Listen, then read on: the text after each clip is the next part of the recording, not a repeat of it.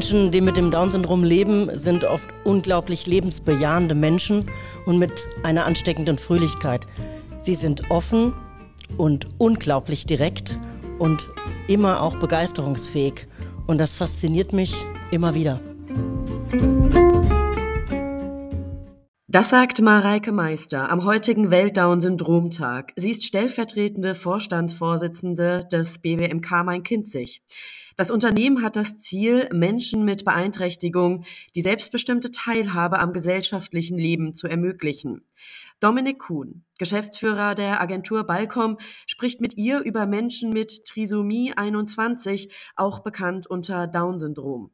Ihr hört Anders als du denkst der Podcast zu Sozialthemen. Guten Tag, heute ist Montag, der 21. März 2022, ein besonderer Tag, denn heute ist der Welt-Down-Syndrom-Tag.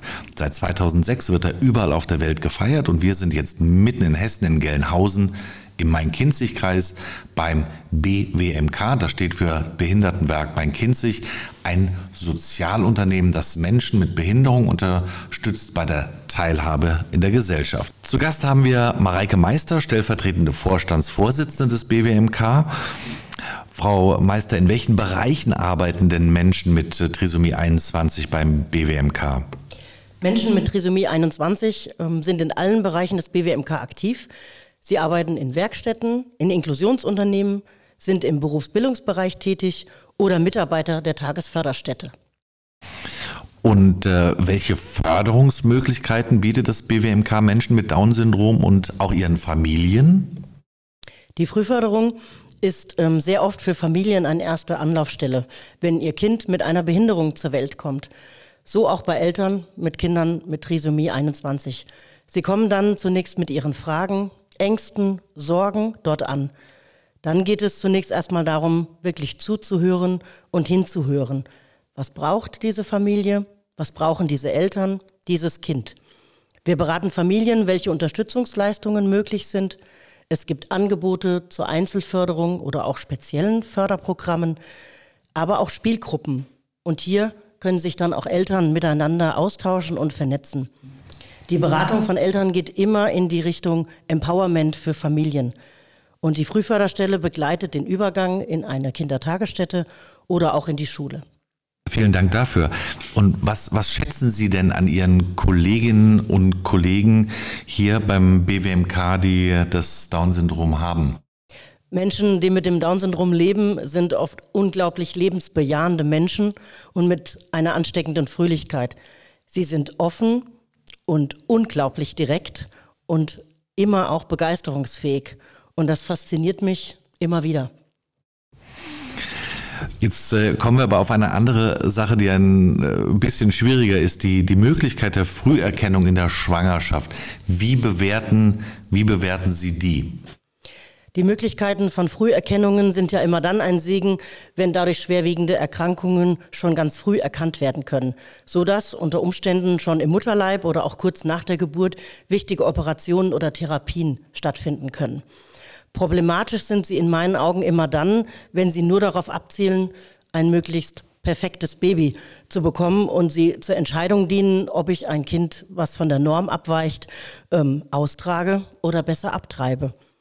Ich muss mich als werdende Mutter immer damit auseinandersetzen, was ich mit einer eventuell gewonnenen Erkenntnis aus dieser Früherkennung denn anfange. Und das muss ich eigentlich schon bevor ich mir beantworten, bevor ich ähm, diese Früherkennung machen lasse. Und ich glaube, dass an diesen diese Fragen auch nicht wirklich offen mit Ärzten zu besprechen ist. Da gibt es keine Offenheit. Das ist jedenfalls in meiner Erfahrung so. Und ich empfinde es, dass der Druck auf werdende Eltern ähm, enorm zugenommen hat. Eltern von behinderten Kindern müssen sich immer häufiger fragen ähm, oder auch Fragen anhören, habt ihr das nicht vorher gewusst? Hätte man das nicht verhindern können? Ist es das wert? Und ich finde das ehrlicherweise ethisch und moralisch sehr, sehr problematisch. Vielen Dank für Ihre Einschätzung. Daraus ableiten die Abschlussfrage. Sie haben doch aus Ihrer Erfahrung und aus Ihrer Haltung bestimmt Forderungen, die Sie an die Politik äh, stellen können und stellen. Ja, die Vielfalt und die Andersartigkeit von Menschen müssen wir uns in unserer Gesellschaft bewahren. Ausgrenzung und Diskriminierung jeglicher Art müssen konsequent auf allen Ebenen bekämpft werden. Und Inklusion ist das Ziel und ist aber auch in allen Lebensbereichen noch echt ein weiter Weg. Inklusion ist dabei kein Sparmodell. Personenzentrierung, echte Teilhabe und Nachteilsausgleich brauchen entsprechende Ressourcen und ein klares Kenntnis der Politik dass jedes Leben lebenswert ist und auch gelingen kann. Vielen Dank, Frau Meister. Wir kommen jetzt zu Elisabeth Herrchenröder, Frauenbeauftragte des BWMK. Sie hat Trisomie 21. Frau Herrchenröder, schön, dass Sie da sind. Wie geht es Ihnen heute? Gut. Das ist prima. Ähm, Sie sind die Ansprechpartnerin für Frauen in Werkstätten für Menschen mit Behinderung. Können Sie uns Ihre Aufgabe bitte beschreiben, was Sie so tun? Ja, ich bin die, ich bin für die Frauen da die mit, mit mir in der Werkstatt arbeiten. Ich höre den Frauen zu.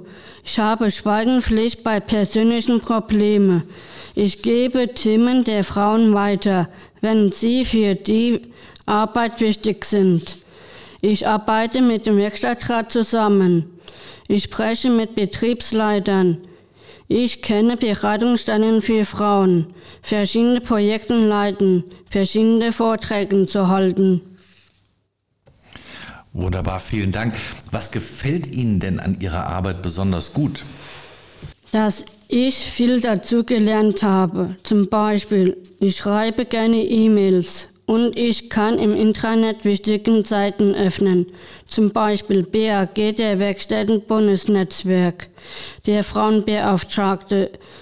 Ich kann Online-Meetings teilnehmen. Ich kann sogar meinen Bildschirm mit anderen teilen. Ich bekomme jeden Tag mehr Mut, vor anderen Menschen zu, zu reden. Das merkt man heute auch ganz besonders gut. Vielen Dank. Heute ist der 21. März. Ähm, seit 2006 gibt es den Welt-Down-Syndrom-Tag. Was bedeutet Ihnen dieser Tag? Ich bin selbst betroffen. Ich habe das Down-Syndrom. Wir Menschen mit Down-Syndrom bekommen mehr Aufmerksamkeit durch diesen Tag. Ich kämpfe für Menschen mit Down-Syndrom. Das ist ähm, ein, ein, ein guter und ein wichtiger Kampf. Was gefällt Ihnen denn an Ihrem Leben? Ich lebe gerne. Ich bin ein Herzensmensch. Meine Familie, meine Freunde und meine Kollegen sind mir wichtig. Auch an alle Gruppenleitern und andere Menschen auch. Es gibt aber auch Sachen, also das hört sich sehr positiv an, es gibt aber auch Sachen, die Sie einschränken in Ihrem Leben. Können Sie dazu was sagen? Ja. Menschen mit Down-Syndrom hat viel dazu gemeinsam, dass Menschen mit Behinderung in unserer Gesellschaft mehr und mehr als gleichberechtigt anerkannt werden. Wenn ich nicht ernst genommen werde, wenn alles um mich herum schnell ist und ich auch schnell machen soll. Ich brauche meine Zeit. Ich brauche mehr Unterstützung.